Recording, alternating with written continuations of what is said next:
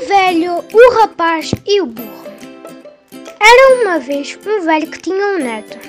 Um dia teve que ir com o seu neto até a aldeia, mas como ficava ainda um pouco distante da sua velha casinha, decidiu levar o rapaz montado no seu burro. E quando iam a caminho, cruzaram-se com os homens que disseram: Parece impossível que o rapaz que é novo vá montado no burro e o velho, coitado, já sem força, vá a pé. O velho não gostou deste comentário e decidiu trocar com o seu neto. Continuaram o seu caminho e ao chegar a uma fonte onde decidiram ir matar a sua sede encontraram duas mulheres. Elas mal viram o velho em cima do burro disseram logo Devia ter vergonha, seu velho preguiçoso. Então o seu neto é que vai a pé, um rapazinho ainda de tão pouca idade.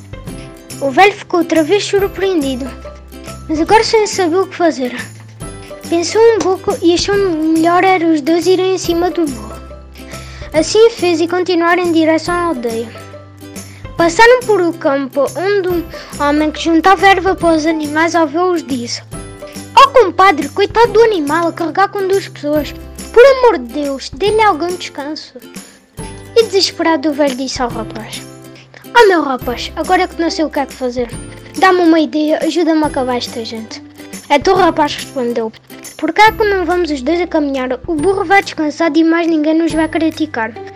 Ficou contente o avô, agora tinha encontrado a solução.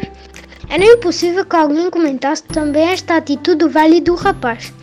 Estavam já a chegar à aldeia quando dois homens que seguiam numa carroça se atrevem a dizer Estes dois malucos, em vez de irem descansados em cima do burro, vão a pé para o burro não se cansar. Depois de ouvir disse o avô ao neto Sabes uma coisa, meu rapaz? O melhor é que temos a fazer não darmos ouvidos aos que dizem aos outros, pois vai haver sempre alguém a criticar aquilo que fazemos.